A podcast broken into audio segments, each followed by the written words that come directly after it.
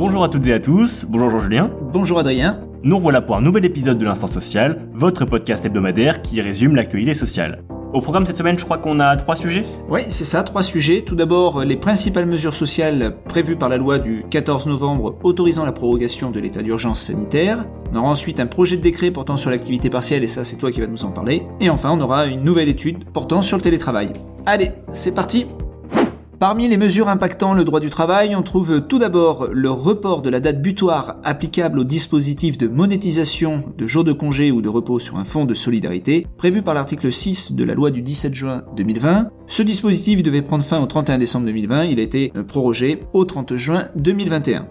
Ensuite, il y a aussi des mesures en matière de protection sociale complémentaire. Pour mémoire, la loi du 17 juin 2020 a prévu notamment le maintien des garanties collectives de protection sociale complémentaire pour les salariés placés en activité partielle pendant la durée de l'état d'urgence sanitaire, quelles que soient les stipulations de l'acte mettant en place les garanties. Ce texte précise également que l'assiette de calcul des primes et des cotisations au titre du financement des garanties collectives est constituée en tenant compte de l'indemnité brute d'activité partielle perçue par le salarié.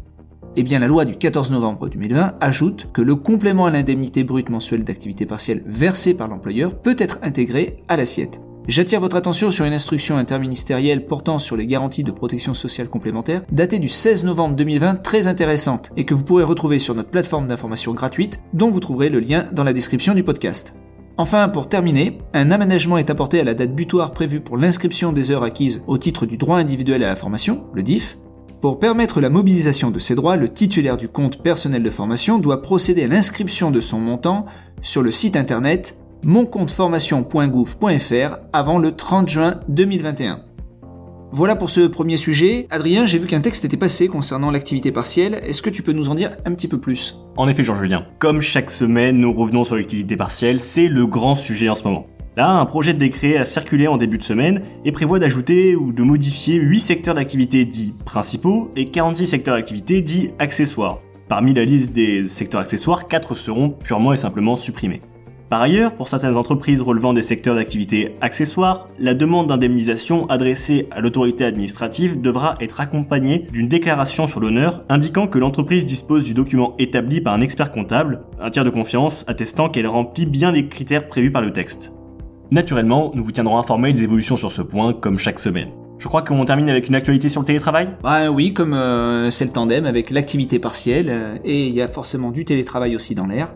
Alors comme je l'avais indiqué en début de mois, je vous avais parlé d'une étude menée par Odoxa au sujet notamment des efforts d'accompagnement des salariés sur la mise en place du télétravail. Et eh bien cette semaine, c'est une enquête du cabinet de conseil Empreinte Humaine qui montre que la détresse psychologique liée au télétravail a augmenté de 7 points par rapport à mai 2020. Aujourd'hui, finalement, c'est un Français sur deux qui se trouverait dans une telle situation. Alors pourquoi? Il semblerait que euh, celle-ci résulte des doutes euh, que fait naître la période de Covid. Euh, bouleversement de la vie professionnelle, insécurité de l'emploi, surcharge de travail, moyens inadaptés, etc. Cette détresse serait par ailleurs plus forte en montant dans les hiérarchies, puisqu'elle concernerait 58% des managers, 10 points de plus qu'en mai, et 72% pour ceux qui les encadrent. Enfin, on apprend qu'un million de salariés seraient en burn-out sévère et un salarié sur cinq risque d'en faire un.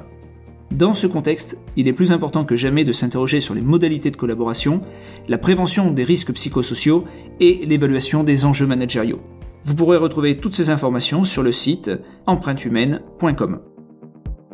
Et voilà, cet instant social se termine, mais on se retrouve la semaine prochaine. D'ici là, prenez soin de vous et de vos proches. À bientôt Adrien.